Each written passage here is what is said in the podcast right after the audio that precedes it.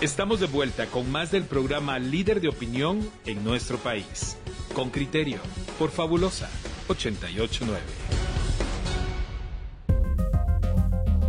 Coyuntura.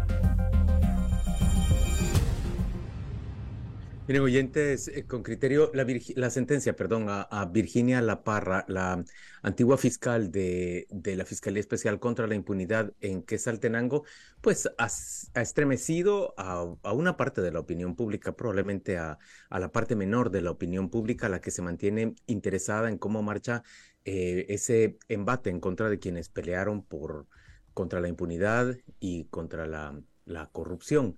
Eh, ha sido una sentencia que ha sido muy discutida ya hasta este momento. Nosotros queremos presentarle esta, esta breve nota que ha preparado Henry Bean y luego queremos discutir con, con una abogada sobre qué significa esta sentencia en términos reales. El informe de Henry Bean, reportero con criterio. La defensa de Virginia La Parra analiza la ruta a seguir luego de que el viernes la jueza Oli González, a cargo del Tribunal Octavo Unipersonal, declaró culpable a la ex jefa de la Fiscalía Especial contra la Impunidad de Quetzal por abuso de autoridad de forma continuada. La condena es de cuatro años de prisión conmutables a razón de 10 quetzales por cada día de prisión, que equivalen a unos 11.600 quetzales cuando se restan los 10 meses que pasó en prisión. Además, se le impuso la suspensión de cuatro años como funcionaria. La juzgadora concluyó que La Parra no actuó como persona individual, sino como agente fiscal y expuso. La Fiscalía de Delitos Administrativos tendrá a su cargo la investigación de la conducta administrativa de los funcionarios y empleados de los órganos y entidades estatales descentralizadas y autónomas. La administración pública está conformada por los tres poderes del Estado. Pero independientemente de esto, lo que se dice es que, según el acuerdo, estaba bajo el control de la Y dentro de lo que es el acuerdo, no se dice que estuviera ella autorizada a presentar ese documento, sino tenían que tener el control, eso debe ser bajo el control bajo la organización. La togada dejó en duda el móvil de las denuncias. Tendría que verse cuál es el móvil. ¿Será que ella, será que ella como fiscal tenga problemas con él como móvil? En el ámbito personal. O ¿por qué se afirma que es una venganza de un lado y por qué se afirma que es una venganza de otro lado? No lo sé. Me interesa tampoco. La jueza argumentó que en estos cargos siempre hay diferencias y que lo que se debe hacer es cumplir con la ley y remarcó que la parra no actuó conforme a derecho. ¿Abusó de su cargo? ¿Qué es abusar? Abusar es alejarse del marco legal existente de quienes por su cargo o función están obligados a conducirse de acuerdo al imperio de la ley. ¿Se alejó ella de la ley? La jueza explicó por qué optó por una pena mínima. No contribuyen a la resocialización de los El caso, dijo, no presentó agravante, aunque considera que el afectado fue el Ministerio Público, porque no se respetó la ley. Virginia La Parra fue denunciada por el ex juez de mayor riesgo de Quetzaltenango, Lester Castellanos, por revelación de información en un proceso penal y debió pasar 10 meses en prisión antes de la condena. Erika Guevara Rosas, directora de Amnistía Internacional, entidad que fiscaliza el cumplimiento de los derechos humanos, dijo que esta sentencia condenatoria es un ejemplo más de la criminalización de los operadores de justicia que han antepuesto los derechos humanos y añadió que Virginia La Parra es una presa de conciencia que está pagando un alto precio por ejercer su labor de fiscal anticorrupción y protagonizar la lucha contra la impunidad. Además dijo que debe ser liberada inmediatamente e incondicionalmente. Henry Bean, Radio con Criterio. Muy bien, ese es el reporte de Henry Bean y ahora le damos la bienvenida a Stephanie Rodríguez. Ella es abogada y es consultora en temas de justicia y género. Bienvenida Stephanie, gracias por acompañarnos. Buenos días a toda la audiencia, muchas gracias Juan Luis, un gusto saludarles. Al contrario, muchas gracias a ti por aceptar esta entrevista. Stephanie, tengo varias dudas después de escuchar las explicaciones que dio la jueza durante la lectura de la sentencia. Mi primera duda es eh, la reiteración de las denuncias de parte de Virginia La Parra. ¿Cómo debemos interpretarlas? Ella ya ha dicho es un abuso de autoridad las cuatro denuncias interpuestas, aunque no es lo que originalmente denunció el, el demandante. ¿Qué interpretaciones caben tres días después de escucharla?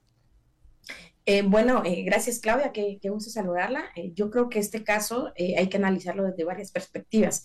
Lo primero que, como bien dices y, estableces, las denuncias las hace Virginia La Parra como fiscal encargada de la Fiscalía Especial contra la Impunidad en Quetzaltenango.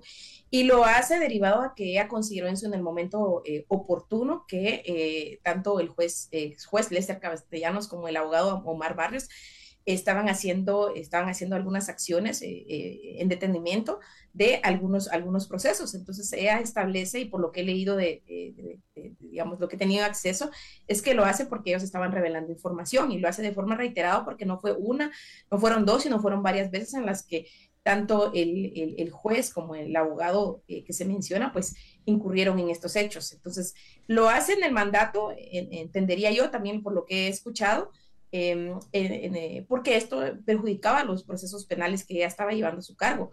Y recordar, y yo creo que esto es bien importante y hay muchas, mucha tela que cortar sobre este proceso, es que eh, si ella tenía conocimiento que se podía dar un hecho delictivo, pues tenía la obligación de denunciarlo y fue lo que hizo ante la Junta Disciplinaria. De, todas maneras, buenos días. la jueza dice, no niega el derecho a la, a la exfiscal a la denuncia. La jueza lo que dice es, usted como fiscal no puede hacer esto, sino que tiene que pedir permiso a sus superiores porque hay un proceso. No está negando el hecho de que cualquier persona, sea fiscal o no, como persona, pueda denunciar, sino que cuando se ejerce una función pública es necesario atenerse a lo que, eh, determina la ley. Desde esta perspectiva de la sentencia de la jueza que la condena por un, delito continuado de abuso de autoridad al no cumplir con los requisitos que la ley manda, ¿qué, opinión le merece? Sí, varias cosas eh, en este caso. La ley de, la carrera judicial establece que eh, los funcionarios en este caso pues tienen, tienen el derecho de denunciar como tal. Y en este caso, en el marco de esta ley de carácter ordinario, pues Virginia La Parra lo hace. Eh, también tengo entendido que en su momento tuvo comunicación con el exfiscal eh, Juan Francisco Sandoval y que hubo eh, una autorización por parte, de, por parte de él. Esas pruebas sí se, sí se presentaron en el, momento de, en el momento del caso. Lo que sucedió acá es que la jueza, por temas de fechas, no, las, no las incluyó, pero sí se hizo esto. Ah, lo que llama la atención también, y esto hay que, hay, hay que ser como, quiero ser muy contundente sobre este caso, es que la, la abogada de Virginia La Parra, Claudia González, presenta eh, donde más o menos 300 veces o 300 denuncias han presentado diferentes fiscales en contra de jueces. Entonces, ¿por qué se resuelve de forma, por qué se resuelve de forma diferente cuando eso lo han hecho anteriormente? Pero en este caso, que me parece que es tan simbólico por lo que representa Virginia La Parra, por quiénes son los creyentes, por quiénes son los, eh, por, eh, por quiénes están detrás de este, digamos, de estos casos, es por qué en este momento y por qué no se hizo antes cuando otros fiscales han denunciado, han denunciado jueces y es parte de un proceso penal cuando se supone que han cometido algún hecho. Stephanie, me parece bien importante eso que usted acaba de decir. A ver, la defensa de Virginia La Parra le presenta a la juez evidencias de que en más de 200 ocasiones, usted dice casi 300, diferentes fiscales del sistema del Ministerio Público han presentado denuncias administrativas en contra de jueces, que eso en general tiende a ser parte de los procesos. Se da con frecuencia si se producen más de 200 y, e incluso hasta, hasta 300 pero la juez no admite este cuerpo de, prueba. ¿Usted sabe por qué no lo admitió la juez? Realmente yo tuve la oportunidad de estar escuchando y ella dijo que no entiendo, porque no pude dar recibimiento a todo el caso, que esto era parte, que esto no era parte del proceso como tal o que no era relevante la prueba. Digamos, la prueba se puede rechazar por varias cuestiones y ella establece esto. Entonces, a mí esto me llama la atención porque cuántos casos eh, no se ha visto que los fiscales se conocen que los jueces están cometiendo o pueden cometer algún algún hecho en contra de los procesos, los pueden denunciar, es parte de. Y otra cosa que me llama la atención bastante es que eh, en el caso de Virginia La Parra no era, o no es cualquier fiscal, era una fiscal, es una, era una fiscal de la CICI que lleva, llevaba procesos bastante, bastante, eh, bastante complejos. Y, así podríamos revisar todo el proceso de ella, donde hemos visto que pasó 200 días sin que fuera escuchada por un juez, un jueza. Eso no, eso no es normal y quienes generalmente están, eh, están, eh, están diciendo que el sistema procesal, que el sistema mantiene la prisión preventiva como, como una constante. En el caso de Virginia La Parra es así.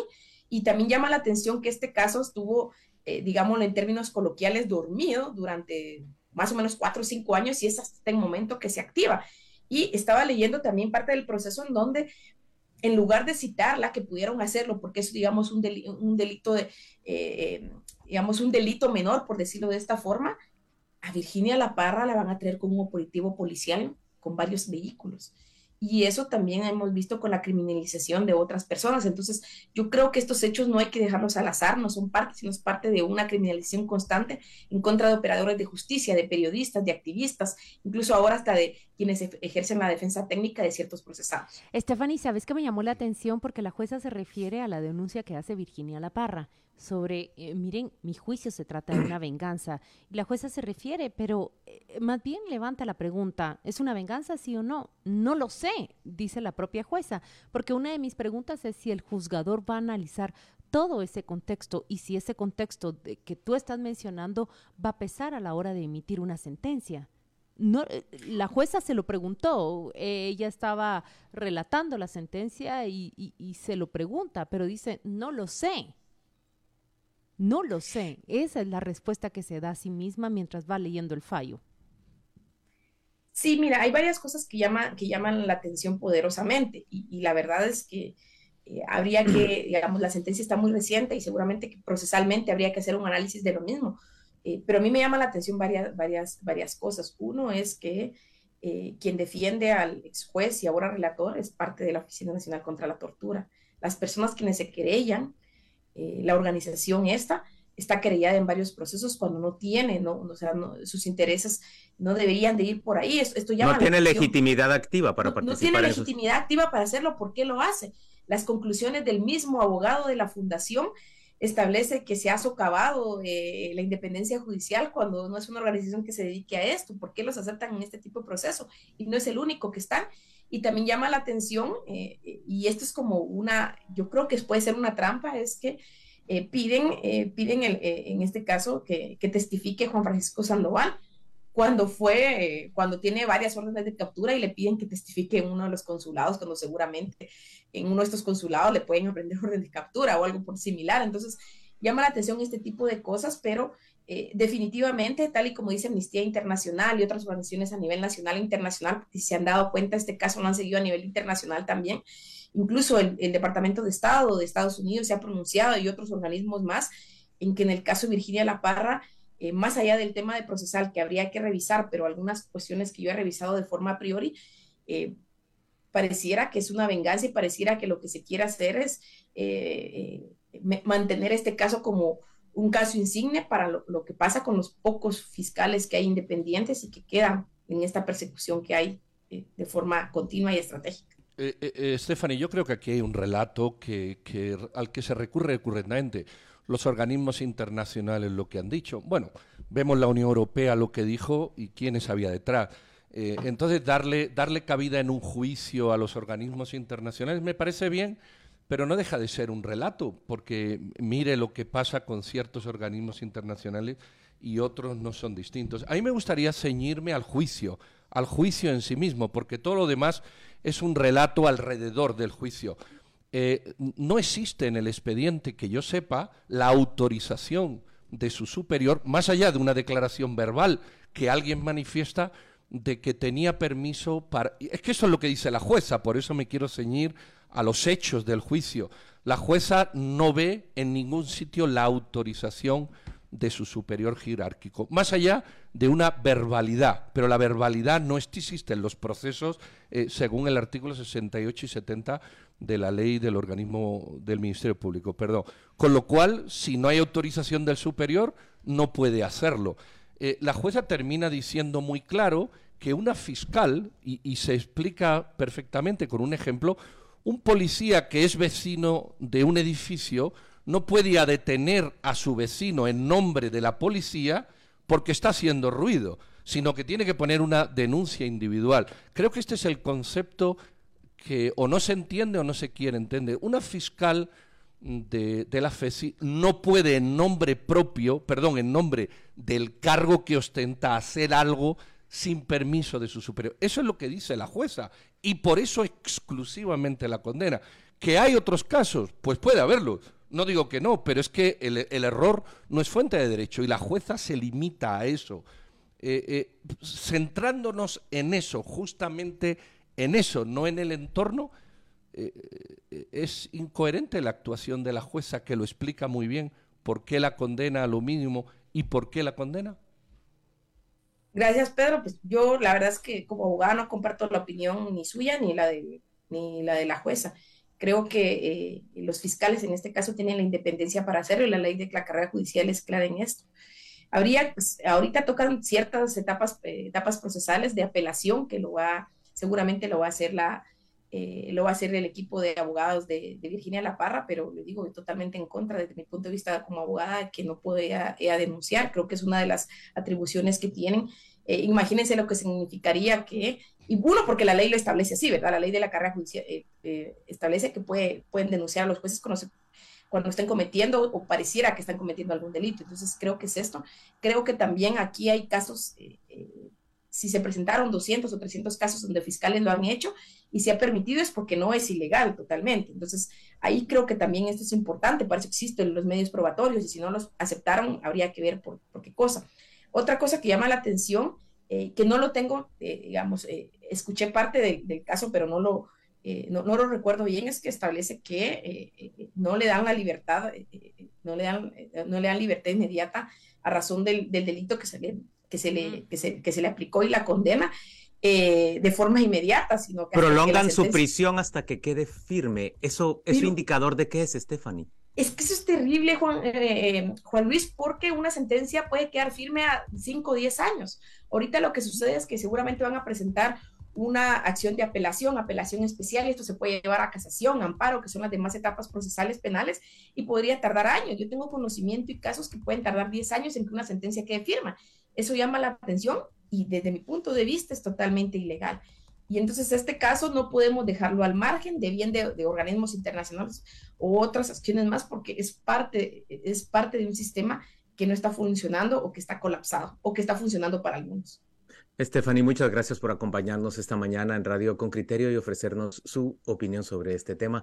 Vamos a la pausa comercial y al volver vamos a regresar con, con el acusador de Virginia La Parra, Lester Castellanos, que forma parte de la Oficina de la Prevención de la Tortura en Guatemala. Ya venimos. Fabulosa 889 está presentando Con Criterio. Ya regresamos. En Navidad, Guate luces bien. Ven a conocer las más de 300 esculturas fabricadas a mano para traer la magia de la Navidad. Prepárate para disfrutar una combinación de figuras artesanales, flora y fauna, rindiendo un homenaje a Tikal. Disfruta con tu familia el alumbrado navideño que EXA tiene para ti a partir del 26 de noviembre. Entérate de las ubicaciones del alumbrado navideño en nuestras redes sociales. EXA. ¿Padeces falta de agua en la zona donde vives? Infórmalo en Concriterio y obtén la respuesta de las autoridades a tu reclamo. Escríbenos al WhatsApp con criterio 5155 7364 o al Facebook con criterio. Cervecería Ambev Guatemala te trae la fórmula para las fiestas perfectas. Consumo moderado, beber mucha agua y comer mientras te diviertes. Sobre todo, evita el volante.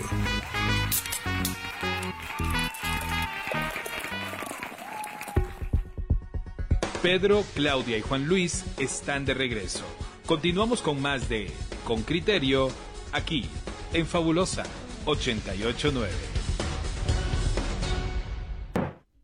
En Radio con Criterio y ahora le ofrecemos la palabra a Lester Castellanos. Ese, él es el ex juez que se convirtió en acusador de Virginia La Parra. Era juez en Quesaltenango y ahora es relator titular de la Oficina Nacional de Prevención contra la Tortura. Eh, bienvenido, señor Castellanos. Gracias por acompañarnos. Muy buen día. Gusto saludarlos a todos. Mucho gusto. Eh, ¿Cuál es eh, su, su, visión, o, o, si quiere se lo pregunto más concreta, igual que le he hecho con la abogada anterior? La jueza condena a la señora La Parra por abuso continuado de sus funciones. ¿Puede una fiscal, a título de fiscal, no a título particular, y sin permiso de sus superiores, hacer lo que hizo? Fíjese que eh, con este precedente se acaba esa discusión, así como ayer se acabó eh, el mundial, dirían por ahí. La verdad es de que no puede, ya queda establecido, no porque lo diga yo, eso es en una base legal del artículo 154 constitucional, el artículo 68 y 70 de la ley orgánica del Ministerio Público y el artículo 30 también de la misma ley del Ministerio Público. No se puede utilizar, aunado a ello está también el artículo 18, literal E, de la ley de probidad y responsabilidad de funcionarios y empleados públicos. Es prohibido que cualquier funcionario público utilice su cargo para cuestiones que no están establecidas en la ley, sino a forma o de, a, carácter o título personal. Así quedaría. Licenciado, tengo eh, una pregunta. A lo largo del proceso, el diario La Hora reveló que su abogada tiene un contrato en la oficina contra la tortura. Eh, quisiera conocer si ella trabaja, cuál es la posición allí y si no se generó un conflicto de intereses. Lo que prontamente se sale a concluir es que su abogada es cancelada por la oficina eh, de, la cual usted es uno de los directores. ¿Nos puede explicar, por favor? Claro, por supuesto. Miren, eh, los servicios profesionales que presta a ella en la oficina son 029, es decir, ella no es funcionaria ni empleada pública, así lo establece la ley la clasificación de puestos o de, o de contrataciones de la ONSEC, ¿verdad? De la Oficina Nacional de Servicio Civil. Bajo ese presupuesto, pues todos sabemos de que el 029 pues no está sujeto horario, no tiene relación de dependencia eh, y se le y presta servicios precisamente eh, de consultoría, por decirlo de alguna manera, ¿verdad? Muy específicos. Obviamente ella no tiene prohibición de ejercer la profesión según la ley, eh, en, a forma personal, en la, libre, el libre ejercicio de la profesión. Y por supuesto que la oficina pues le paga sus honorarios por el trabajo de la consultoría que ella realiza en la oficina. Ahora, lo que nosotros estamos hablando aquí del caso de la licenciada La Parra, ella que presta sus servicios conmigo como abogada, pues eso es aparte, eso no tiene prohibición y por supuesto que ese es un arreglo que tenemos entre ella y yo.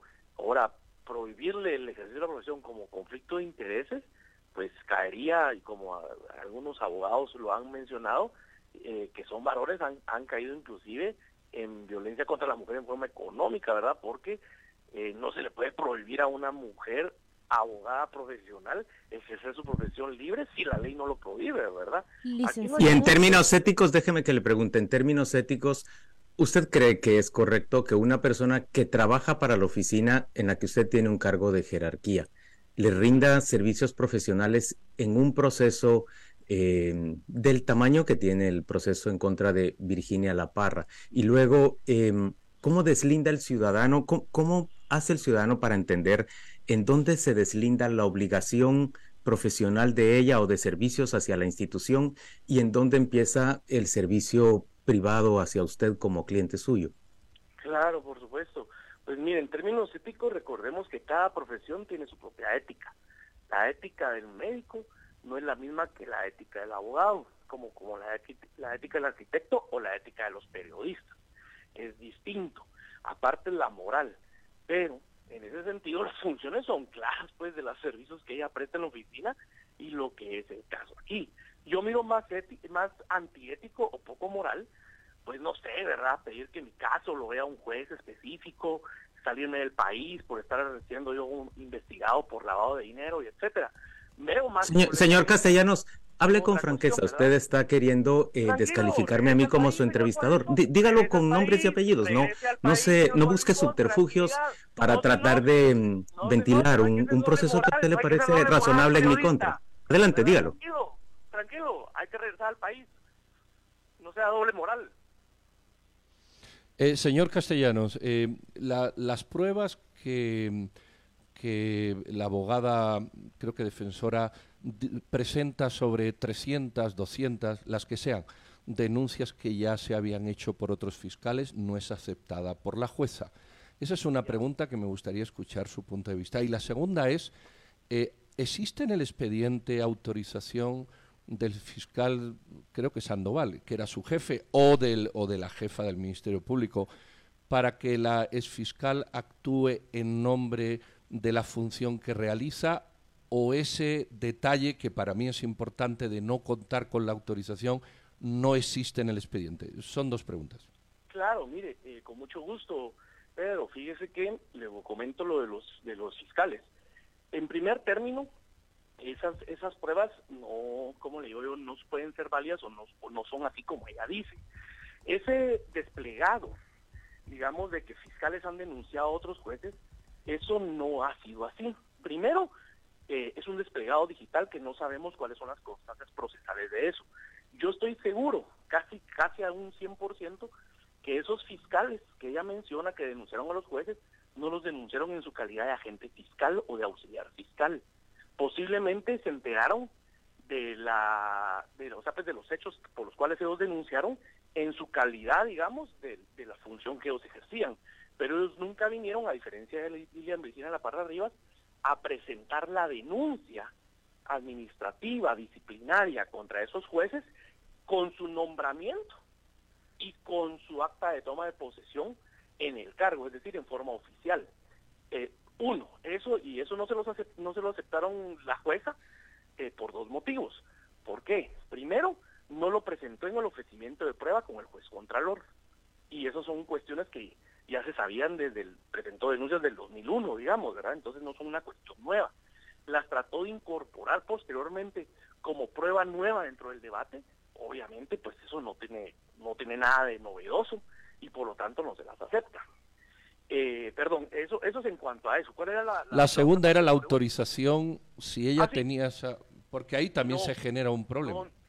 fíjese que la defensa confiesa en forma clara, confiesa de que ella ni siquiera tenía SICOM, que es el sistema, digamos, digital del Ministerio Público, lo cual también es prohibido como una falta muy grave dentro del artículo 62 de la ley orgánica del Ministerio Público para siquiera subir actuaciones, órdenes o instrucciones dentro de los expedientes. ¿Por qué? Primero no había expediente, porque ellos solo tienen facultad de los fiscales para denunciar, tal y como ustedes me lo preguntaban, pero en materia penal.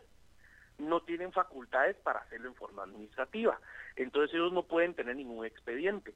El artículo 30 de la ley orgánica del Ministerio Público establece que el Ministerio Público va a ejercer denuncias administrativas o disciplinarias contra cualquier contra cualquier funcionario de cualquier entidad estatal a través de la Fiscalía de Delitos Administrativos. Es decir, por supuesto que el Ministerio Público como como ente o como institución sí puede denunciar a un juez, por supuesto que sí, pero lo tiene que hacer a través de la jerarquía y a través de los procedimientos, el debido proceso, digamos, administrativo dentro del Ministerio Público, a través de la Fiscalía de delitos administrativos. Mire, señor Castellanos, déjeme, déjeme preguntarle. ¿Usted aspiraba a una, a una magistratura en la Corte de Apelaciones y una tacha presentada por, por la señora La Parra y su equipo le impidió aspirar a ella o, calificar para ella? Fíjese que ella nunca me presentó una tacha en ese sentido. De lo que me está preguntando de las salas de apelaciones, nunca. Pero usted sí aspiraba a una, a una magistratura en sala de apelaciones y usted no fue tenido en cuenta por una tacha? No, fíjese que yo estoy dentro de los listados. Obviamente ya sabemos cuál es la historia de por qué las cortes nos eligieron, ¿verdad? Pero eh, yo estoy entre esos listados que el Congreso, si hoy decidiera elegir, yo podría, podría, ¿verdad? Porque no sé si me van a elegir, podría ser electo como magistrado. Licenciado, eh, usted es ahora relator en contra de la tortura ampliamente se ha discutido acá sobre el, fallo que ha tenido la jueza en contra de Virginia La Parra. Em, hasta que esté firme la sentencia, ella puede salir de la prisión. ¿Cuál es su opinión sobre la, detención eh, preventiva? ¿Cuál es su opinión sobre esa sentencia que la deja a ella, a pesar de que tiene una condena conmutable, dentro de la prisión hasta que el fallo cause firmeza? Eh, por el otro lado, si, si usted eh, los querellantes adhesivos o el Ministerio Público eh, van a apelar. Claro, mire, fíjese que el estándar internacional, según la Corte Interamericana de Derechos Humanos, que nosotros hemos analizado eso, están los fallos, infinidad de fallos jurisprudenciales por parte de la Corte Interamericana, establece que el estándar internacional eh, para la prisión preventiva en cualquier proceso es de uno a dos años. Entonces, digamos, ella lleva, si no estoy mal, no, no, no, no me recuerdo ahorita la fecha en que ella fue. Diez meses. Diez meses, ok, lleva diez meses. Estamos dentro del estándar internacional para el debido proceso. Es más, la Corte Interamericana establece que, que eso, ese, ese año o dos años de prisión preventiva es para que una persona sea juzgada. Y hoy por hoy, digamos, ella ya fue juzgada, obviamente vienen los recursos de apelación y por supuesto estamos dentro de ese ámbito internacional y dentro de lo que establece el artículo 68 aún del Código Procesal Penal. Es más, eh, si se dan cuenta, el proceso de ella ha sido expedito, ha sido de una forma realmente garantista, en el cual se ha desarrollado todo el debido proceso. Pero no ha sido garantista, señor Castellanos. No ha sido garantista desde el punto en que, por ejemplo, ella no ha tenido derecho a asistencia médica cuando lo ha solicitado. Usted, que es relator contra la tortura, tendría que estar al tanto de esto. Mire, pues eso es una mentira que no sé quién se las ha dicho, y peor que un periodista la esté repitiendo. Ella consta en el expediente desde que estaba con el juez contralor, no en el tribunal de sentencia, que ella ha ido a citas regulares, tanto al IX como a los hospitales nacionales. Ella ha solicitado asistencia médica durante los últimos 10 días y hasta la semana pasada no la había tenido, señor Castellanos. Eso sí no sé, pero dentro de todo lo demás sí se ha realizado, porque yo he visto que ha llegado a la cita. Porque informan los hospitales y el IX ha informado cada vez que la han atendido. No sé de qué padecimientos. Ha inclusive ido a sus citas de carácter psiquiátrico, porque ella así lo ha pedido. Licenciado, la verdad es que nosotros estamos en este juicio, em, digamos ya sobre la conclusión. En calidad de fiscal no podía denunciarlo a usted, pero el hecho central se ha discutido poco. En Shela se llevaba a cabo una, un caso en contra de, del alcalde acusado, señalado eh, bajo sospechas de, corrupción de impacto.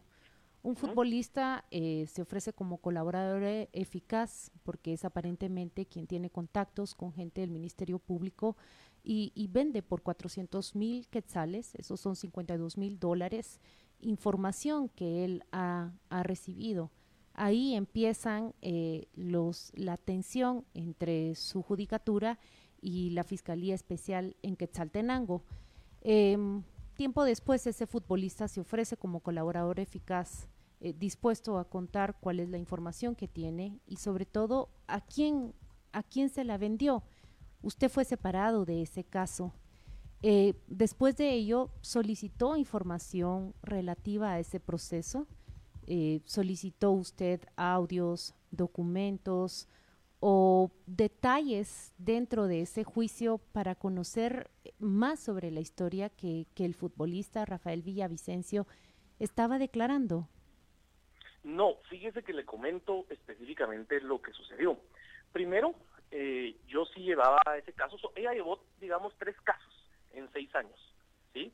Como jefa de la FESI en Quetzaltenango. O sea, toda la FESI en Quetzaltenango en mi judicatura, en seis años, solo tu, en, seis años tuvieron dos casos, ¿sí? Pero no, no fueron tres, fueron dos, si no estoy mal. De esos dos, todos, eh, el, el caso, por ejemplo, que usted me está hablando de, del alcalde, exalcalde de Quetzaltenango, fue sobreseído, no por mi persona, porque como bien usted lo, lo dice, yo fui recusado de ese caso.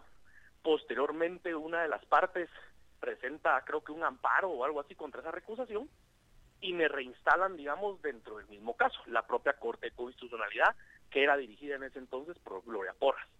Entonces, obviamente, ya por los tiempos del proceso, pues yo ya no tuve nada que ver en el proceso porque ya el amparo se resolvió pues tardío, por decirlo así, ¿verdad? Por decirlo de alguna manera. Entonces, eh, yo, ¿cómo se llama? No, ya le sobreseyeron ese caso. En el otro caso, que era de René Villavicencio Funes, precisamente pasó exactamente lo mismo, solo que a René Villavicencio Funes, a el tribunal de sentencia, lo mandan a sentencia, el, el, o sea, el, juzgado lo manda a, tribunal de sentencia, el, el tribunal de sentencia lo condena y le aprueba su convenio de colaborador eficaz. Ahora la pregunta del millón es la siguiente. El único procesado en ese caso, como, como de René Arturo Villasencio Funes, en su calidad de colaborador eficaz, que fue condenado y ya salió de la cárcel, eh, es la única persona que, está que estuvo detenida. Entonces, ¿en qué colaboró? La persona estaba mintiendo, ahí se prueba mi dicho, la persona estaba mintiendo en su colaboración eficaz y solo fue el único condenado en ese sentido. Y no fue condenado precisamente por el tribunal de sentencia porque lo condenaran, sino porque aceptó los, los hechos prácticamente al convertirse en colaborador eficaz. Entonces hay un caso donde el colaborador eficaz es condenado y no hay nadie más. ¿Qué podría pensar usted? Señor Castellanos, déjeme, déjeme preguntarle, eh, lo interrumpo, sí. Yo no pedí información. usted, usted envió al señor Omar Barrios a, a hablar con, con Virginia La Parra y Flor Galvez. ¿Ustedes ¿Usted mandó amenazarlas a ellas con procesos legales y con actuaciones en su contra eh, por medio del licenciado Barrios? No, por supuesto que no, y eso quedó comprobado también en el debate de la semana pasada. Eh, él lo declaró, lo declaró en el debate y lo declaró en la Junta de Disciplina Judicial como prueba juramentado y demás. Y le voy a decir, claro, le voy a decir las palabras que él, dijo en su momento. Él dijo, a mí ni mi esposa ni mi mujer me manda. Entonces, el punto yo jamás, como le, pedí nada al licenciado Barrios en ese sentido, imposible. ¿Qué, información filtra Virginia La Parra por la que usted sí, claro. Eh, la señala? Fíjese que el convenio de colaboración, cuando me piden la primera vez el convenio de colaborador eficaz de René Vicencio Arturo, eh, Funes, de René Arturo de Vicencio Funes, yo no lo otorgo. Fueron como dos o tres veces que lo pidieron, yo nunca lo otorgué, por las evidencias, pues, eso es una cuestión que pues que ya fue resuelta, pero que por las evidencias falencias que hay, digamos, en general. Como yo no lo otorgo, el caso está bajo reserva aún, por ser un caso de lavado de dinero. Miremos el artículo 10 de la ley contra el lavado de dinero. Es o sea, tiene la reserva toda la etapa preparatoria. Como yo no lo otorgué y ella tenía un convenio ilegal pactado bajo la mesa con René Arturo Vicencio Funes, en, con, con él y su familia, decían de que yo tenía que aprobar el convenio de colaborador eficaz en mi judicatura para que tuviera efecto también en otra en otra judicatura que está alterando. Fue uno de los motivos por los cuales yo dije, miren, no puedo, yo no puedo meterme en independencia judicial del otro, del otro proceso. Entonces, no conforme con ellos, ellos sí, este proceso en, la otra judicatura ya más avanzado, o sea, en tiempo. Y cuando llegan a, la judicatura ahí, para ya la etapa intermedia, piden que se suspenda la audiencia porque yo no aprobé el convenio de colaborador eficaz y empiezan a decir por qué y los delitos y demás. Pero el problema de esa de ese momento es que esa judicatura no tenía bajo reserva las actuaciones, porque era pues eran casos distintos. Así de absurdo se oye, pero es la verdad, o sea, para que miren lo, lo absurdo a lo cual yo me estaba enfrentando. Entonces, esa audiencia fue pública, hay una noticia en prensa libre, el salteco de prensa libre en ese momento, del 5 de julio del 2017, la audiencia fue el 4 de julio del 2017, en donde ellas revelan información confidencial en esa audiencia pública con otros sujetos procesales dentro de la audiencia, con los medios de comunicación adentro. También salió la noticia en nuestro diario. Si no estoy mal, solo que esa no tiene versión digital, sino solo impresa, si no estoy mal. Entonces yo descubro eso al momento de presentar yo mis pruebas de, de descargo, porque Flor Galvez decía que yo había revelado información confidencial a Omar Barrios precisamente el 22 de agosto de ese mismo año. ¿Y cómo? Lo cual es falso. Por supuesto, ellas lo revelan antes. ¿Cómo se explican? Eh, bueno, he, escuchado el audio que Virginia La Parra eh, grabó cuando Omar Barrios la, visita en su judicatura. Al final eh, reconocen que sí hay información bajo reserva que se ventila en, en ese em, video de Facebook, pero que fue un estudiante que obtuvo esa información. Eh, ¿Qué pasó con el estudiante? ¿Ustedes se enteraron cómo había podido tener el acceso? Sí, claro. Mire, yo no, no, sabemos quién es el porque eh, Omar no se recuerda de quién es, de quién es pero mire, pues... Se, le olvidó. Eh, sí, así como usted está fuera del país. Mire, señor Castellano, se lo voy a volver a pues, decir otra vez. usted está tratando de descalificarme a mí porque no, porque no le conviene que yo le haga a usted preguntas que le resultan incómodas. Pero ni usted ni nadie de las personas que lo rodean y que tienen tanto poder van a permitir silenciarme. ese es, ese es su esfuerzo, señor Castellanos, y usted debería tener un poquito más de grandeza personal y comprender que, pese a que entre usted y yo existen estas diferencias tan notorias, nosotros le invitamos a usted a la radio, le ofrecemos espacio para que presente usted su versión y a usted lo que le corresponde dentro del marco de un sistema democrático es responder a las preguntas que le están planteando los, los periodistas. Le vuelvo a preguntar entonces, ¿se le olvidó a su abogado quién era el estudiante que había filtrado esta información de parte de, de un proceso judicial? Le pregunto, ¿usted venía al país a hacer licenciado, dinero? Mire, mire, eh, óigame, esta es otra cosa que me parece relevante de decirle. Usted tiene formación de juez. Usted está queriendo prejuzgar respecto a mí. O usted está queriendo darle valor, que yo lo comprendo, pues, que, que usted le quiera dar valor a una declaración como la del señor Alejandro Sinibaldi. Pero aténgase simplemente a responder las preguntas que le estamos planteando acá y no procure descalificar a las personas que le están cuestionando. Eso no le beneficia a usted, le hace ver como alguien que tiene miedo de responder. Le vuelvo a preguntar, ¿se le olvidó el nombre del estudiante? Mm, yo no lo sé. Entonces, mire, pues, ojalá venga usted al país a hacer... Eh, licenciado. A ser objeto, a ser objeto del mismo trato de Virginia La Parra, dice usted. No, por supuesto que no, porque yo no... No, ¿cómo va a ser eso? No, eso no es lo que ustedes pretenden. Venga al país, hombre. Mire, pues, Licenciado. Venga al país platicamos. Licenciado, Porque así, desde, pero... Eh... Desde, desde el extranjero, me parece usted que está muy, como le digo yo, muy protegido, se siente muy muy cómodo estando en el extranjero hablando, hablando por teléfono, pero bueno. Licenciado, pues. Pero creo que es oportuno, licenciado, creo que es pues, oportuno vamos que usted a, sepa. A, a resumir esto. Eh, sí, definitivamente, ese fue un proceso en donde un supuesto estudiante de Omar Barrios, porque la verdad yo no sé ni lo conozco, entonces le dio una copia, no de una resolución de mi judicatura, le dio una copia de una resolución de la sala jurisdiccional. O sea, es una resolución judicial donde el caso no estaba bajo reserva, en donde es una resolución judicial que no tenía nada que ver directamente con el proceso de René Arturo Vicencio Pune. Y eso fue lo que discutieron, una resolución de, una, de la recusación en mi contra. Esa es la supuesta información que supuestamente él publica ahí en Facebook el 22 de agosto del año 2018-17 en, en la red social Facebook de él. Eso es. Eh, licenciado, pero eh, solo voy a um, añadir una información que creo que es precisa que se que, que conozca, por, porque hay mucha desinformación. Claro. Juan Luis no tiene pendiente ninguna cita con la justicia en Guatemala. Ah, bueno, entonces que regrese. Entonces, perfecto, no sé por qué está fuera. Entonces, eh, disculpe. Porque se me da la gana, señor Castellanos, y una- porque usted Ah, no tiene bueno ninguna razón para intervenir bueno en mi vida hombre, personal. Es Además, una- usted no tiene ningún derecho de descalificarme y de procurar silenciarme. Sé que le molesta mucho que yo le cuestione, pero este es mi trabajo como periodista y en un marco democrático a usted le corresponde señor, responder en dos planos. En un proceso penal que usted está llevando adelante en contra de una persona, son procesos públicos la sociedad tiene derecho de preguntar. Y en el segundo plano, usted como funcionario cobra impuestos de los que pagamos los ciudadanos. Entonces tenemos todo el derecho de cuestionarlo, aunque le disguste mucho a usted. A ustedes cobran pauta. Tranquilo.